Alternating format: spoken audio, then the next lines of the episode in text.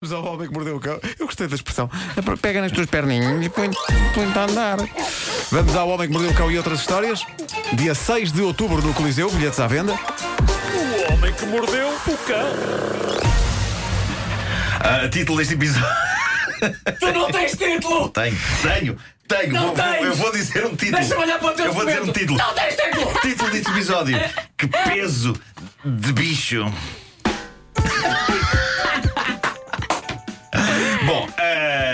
imaginem, imaginem, ah, imaginem o que é olhar para debaixo da vossa cama e está lá Tu, um, tu tens texto sequer. Tenho, tenho, tenho texto, tenho texto. Uh, Imaginem o que é olhar para debaixo da vossa cama e está lá um estranho réptil de 18 centímetros de comprimento, 5 centímetros de espessura.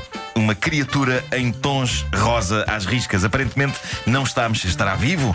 Estará morto? Uma família inglesa, e não me refiro agora ao livro de Júlio Diniz, uma família inglesa fez esta descoberta chocante há uns dias. Foi em Coventry, em medo e horror.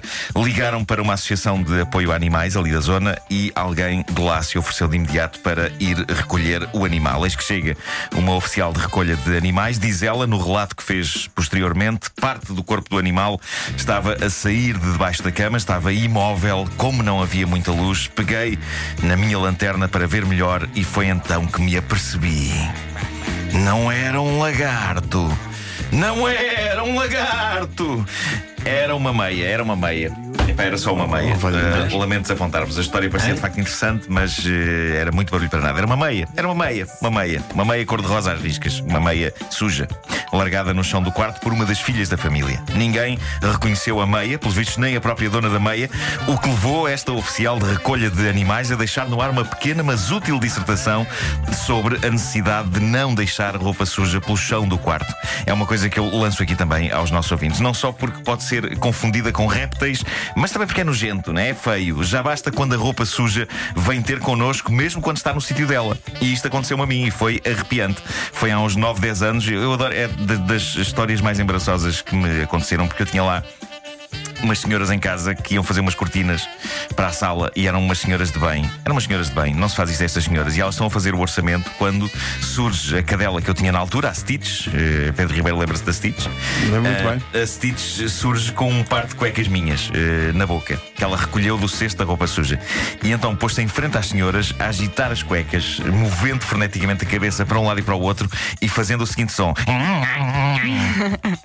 E é incrível porque num cesto de roupa suja encontra-se todo tipo de peças de roupa, nenhum é pior que umas cuecas. Ela podia ter trazido uma t-shirt ou podia ter trazido uma meia. Se trouxesse uma meia ia ser fofo. Ah, ela com uma meia na boca. Não.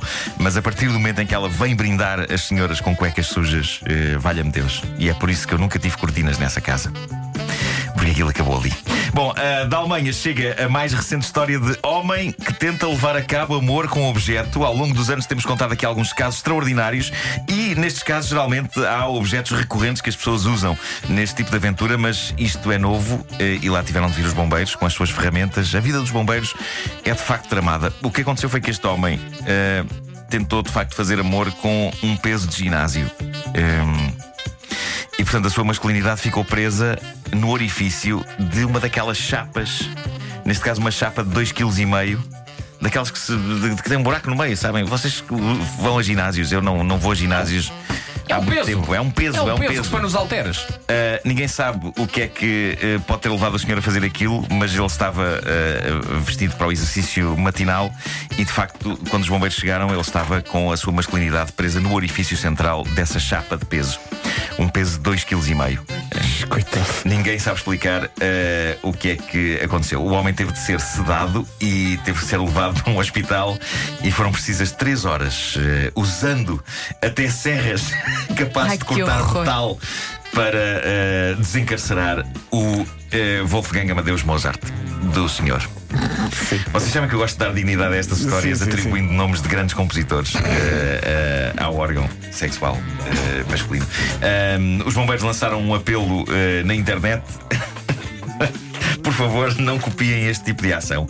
É daquelas coisas. Não passa pela cabeça. Não, não passa pela cabeça uh, fazer este tipo de coisa. Não sei se, se vos- algum de vocês tem curiosidade. Não. Não, por acaso Não. passo. Isso não, passo. não, não, não. Não. Ah, e pronto, o homem não sabe explicar, ou talvez não queira, ah, que tipo de exercício estava a fazer. Possivelmente estava a tentar. Não, é, pode ser uma arte levantar pesos Pode, daquela pode. maneira, não é? Olha sem mãos.